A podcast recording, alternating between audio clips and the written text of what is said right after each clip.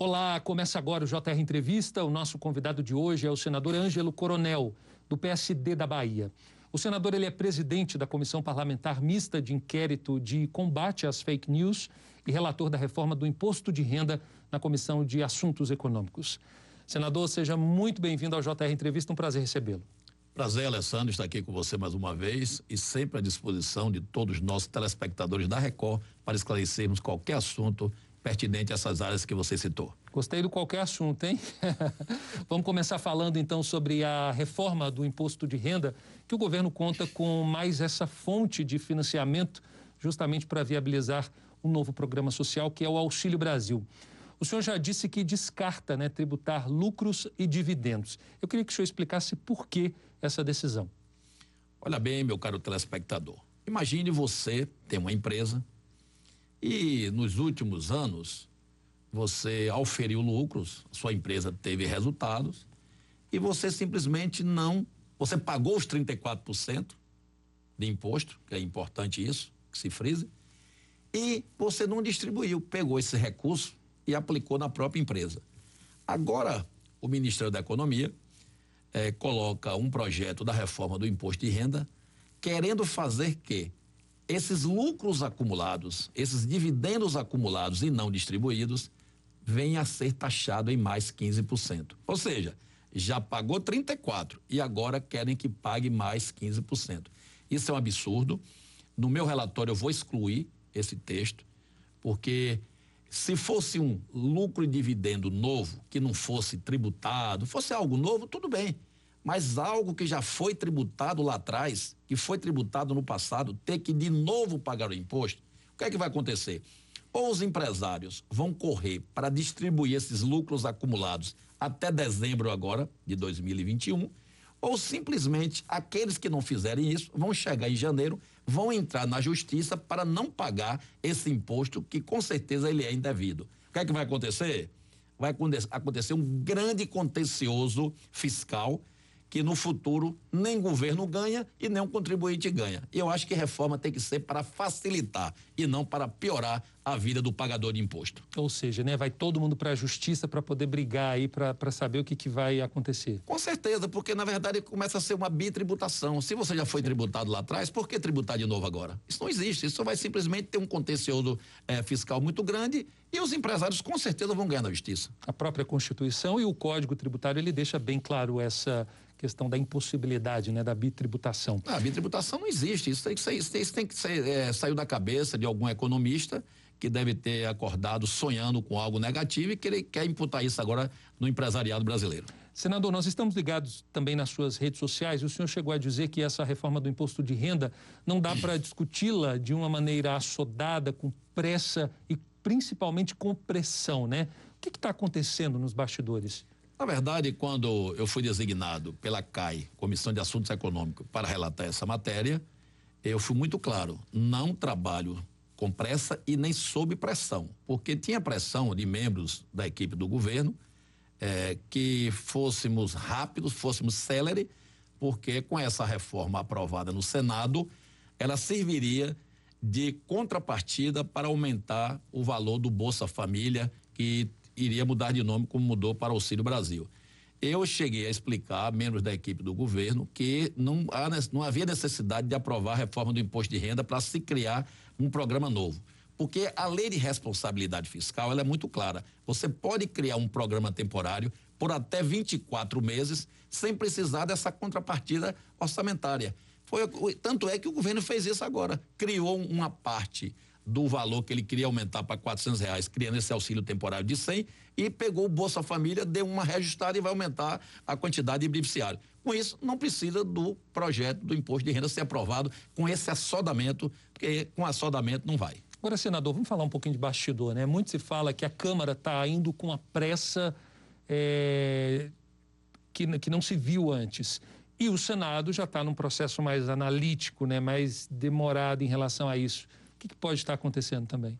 Alessandro, o Senado representa os estados da federação. E esse projeto do imposto de renda, quando você mexe com ele, quando você reduz alíquotas, os estados e municípios perdem recursos. Então, como é que nós, que somos senadores, que representamos os estados, vamos, será que o Senado vai querer que os estados no qual ele representa perder receita? Não vai. Então, é por isso que a gente primeiro analisa, pede cálculos, para que não haja frustração de receita nem pelos estados, nem tampouco pelos municípios. Vamos falar agora sobre reformas estruturantes do Estado, né? São reformas que estão em voga, todo mundo discutindo. Reforma tributária, administrativa, há quem fale que antes de se fazer uma tem que saber o tamanho do Estado que o Brasil quer, enfim. Em relação especificamente à tributária, o Senado ele tem um projeto, parece que é um pouco mais amplo, né? Como é que está esse projeto? Olha, nós temos no Senado tramitando a PEC 110, do relator, que foi o senador Roberto Rocha. Ela, ela muda a questão da, do, do, do, imposto sobre os bens de consumo. É, o ICMS, mexe no ISS, no IPI. Então, ela é importante, bem como a do imposto de renda e bem como a que também está na Câmara, que mexe com PIS e COFINS. A minha opinião é que essas reformas todas deveriam ser criadas com uma ou duas comissões especiais, até como foi na gestão do ex-presidente da Câmara passado, que criou uma comissão especial para debater esse tema. Porque não dá para fatiar, porque o pagador de imposto é único. A empresa, ela paga o ICM, ela paga o IPI, ela paga o imposto de renda, ela paga o PIS, ela paga o COFINS. Então, como é que um, a empresa, que é o grande produtor do imposto, não é ouvida? Está errado. Então, o certo era que fosse montada uma comissão especial para que a gente tratasse desse assunto conjuntamente, inclusive com representações do empresariado brasileiro. Um tema que também está para chegar no Senado é justamente o que trata sobre o pagamento de precatórios. É claro e evidente que a gente sabe que o governo está usando isso justamente para também viabilizar o novo programa do governo, né? Discute-se aí pagar uma parte, enfim. Os juristas já questionam isso, diz que é um direito líquido certo, garantido, tem que se pagar, enfim. Como é que o senhor vê essa questão quando chegar ao Senado? Olha, o jurista tem razão. É um valor líquido certo, na casa de 89 bilhões, mas o governo está fazendo, lavrando um acordo para pagar a metade e a metade fazer frente ao novo programa assistencial que é o Renda Brasil. Eu acho até plausível. Agora, Alessandro, para vocês terem uma ideia, junto com os nossos telespectadores, o Brasil tem um contencioso na ordem de 4 trilhões.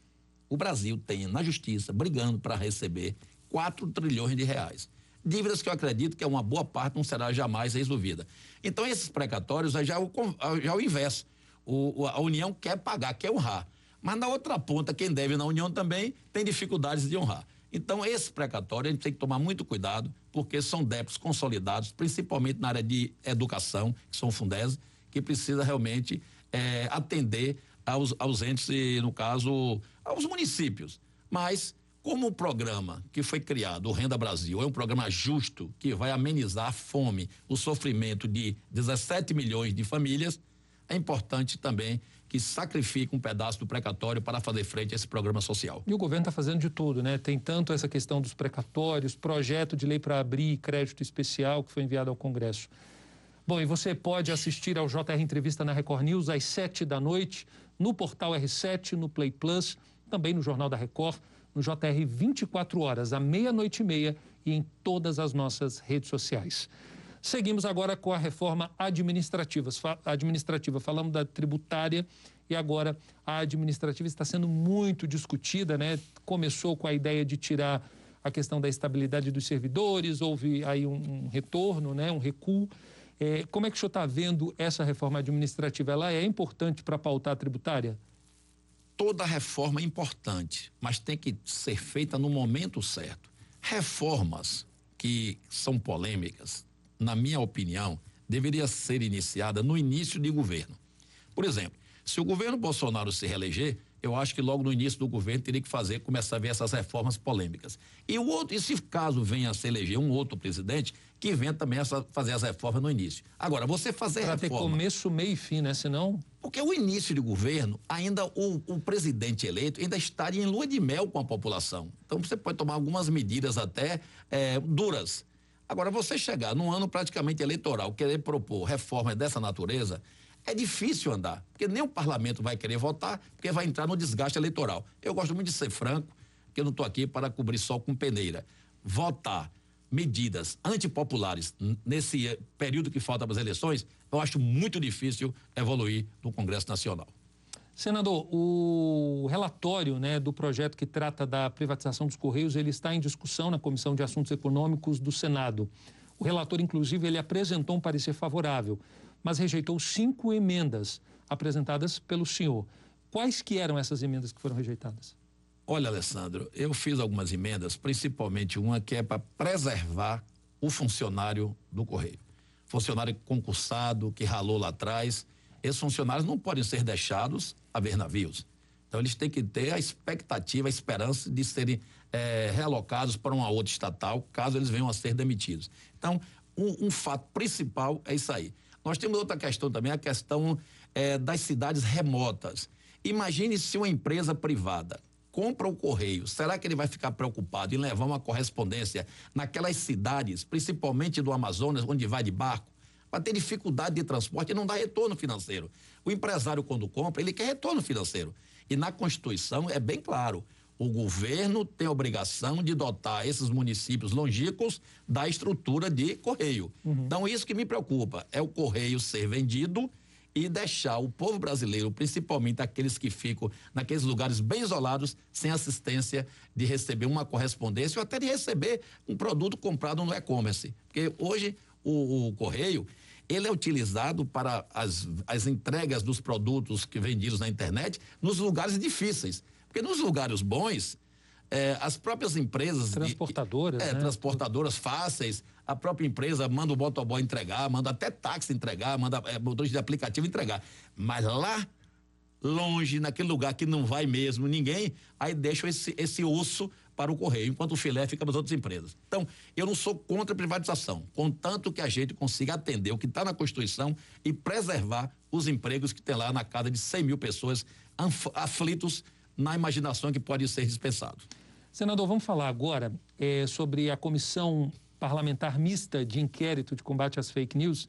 Recentemente o senhor, inclusive, chegou a afirmar né, que essa comissão ela servirá de casa para receber denúncias durante as eleições de 2022, né? Como que seria essa casa aí? O pessoal vai ter contato direto, liga e denuncia? Alessandro, em primeiro lugar, eu queria até passar aqui uma mensagem para os nossos telespectadores da Record. Nós tivemos aí, estamos tendo ainda, né, a pandemia da Covid-19. Fake news é uma pandemia, ela também é mundial. São famílias sendo separadas por causa de mentira, reputações sendo dilaceradas por mentiras plantadas, marcas de produtos sendo muitas vezes retiradas da prateleira porque o concorrente vai com, com a falta de caráter, deprecia aquela marca. Ah, não beba aquilo, não coma aquilo que dá dor de barriga, dá febre. Então tem gente que não compra porque acredita o que está na rede social. Então nós precisamos agora fazer uma cruzada mundial para combater esta pandemia digital chamada de fake news. Nós temos um projeto que eu fui o relator, já foi aprovado no Senado, está na Câmara Federal. Estou amanhã dando entrada em um outro projeto com com capítulos mais duros de combate às fake news. Vou mandar isso para os parlamentos do mundo afora, porque não adianta fazermos uma lei no Brasil e se os outros países também não fizerem uma lei semelhante, porque a fake news, o computador, a rede aberta. Então precisamos combater isso a nível mundial, não só a nível Brasil. Agora, eu peço aqui aos nossos telespectadores, não acredite em tudo que lê à primeira vista, cheque a notícia, cheque o fato, porque isso é importante para que você não forme um mau juízo de uma pessoa de bem que muitas vezes a rede social ou a empresa de mensagem muda, denigra a imagem dessa pessoa. Agora, senador, é, a gente está falando muito na propagação de informação pelo usuário, né? Agora, a plataforma, né, que viabiliza esse acesso ao usuário, de que maneira ela poderia ser responsabilizada nesse universo aí de informação que termina virando aquele ditado, né? Terra sem lei. De que maneira poderia. A, a verdade, Alessandro, a internet está realmente uma terra sem lei. É, eu até, você viu ontem que suspenderam até uma live do presidente. Eles têm que também estar ativos, não só para retirar uma live do presidente do ar, mas também retirar tudo que for de negativo do ar. Porque senão você, a gente fica logo vendo que está existindo politicagem dentro das redes sociais. E eu acho que as redes foram criadas para que as pessoas se socializassem, não para criar aquela, aquela rede de intriga. É importante a regulação das redes, da, das plataformas.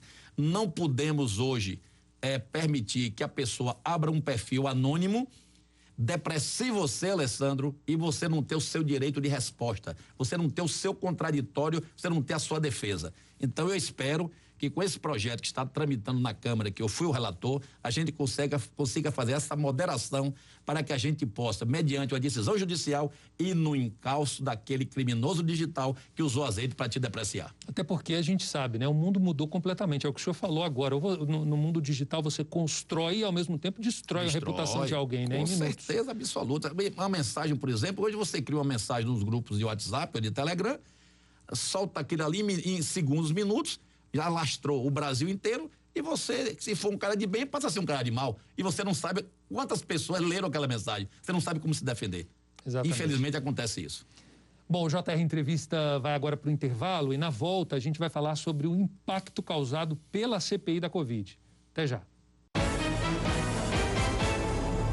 Estamos de volta com o JR Entrevista. Aqui com a gente hoje o senador Ângelo Coronel, do PSD da Bahia. Senador, seis meses de trabalho da Comissão Parlamentar de Inquérito a, investigando aí nessa questão da Covid, denúncia contra o presidente, contra o ministro, enfim. Eu queria que o senhor avaliasse aí para a gente, fizesse uma avaliação rápida do trabalho dessa comissão, né? Como é que o senhor viu aí o desempenho da comissão que agora está às vésperas aí de apresentar o relatório final ao Ministério Público, que vai ver se há indícios de materialidade, autoria, enfim.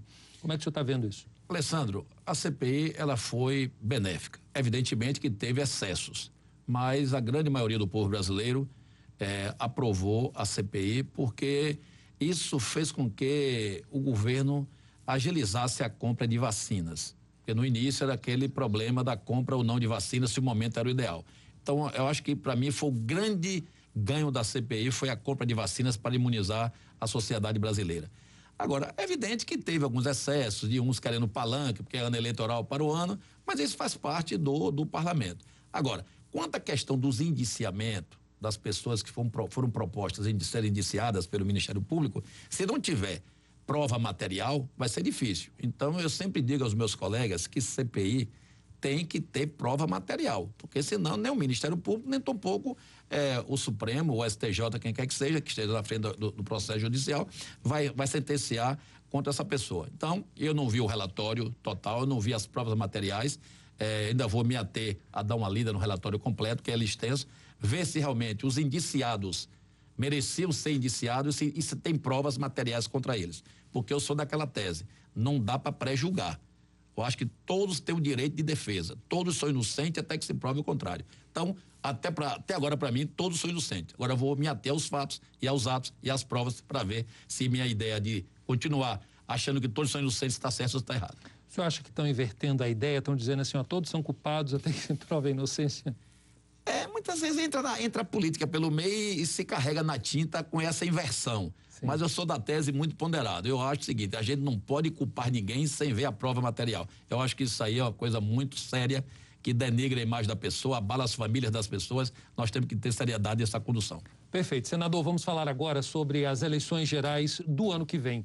Como é que o senhor recebeu aí a entrada do presidente do Senado, Rodrigo Pacheco, para o partido e a pré-candidatura dele à presidência?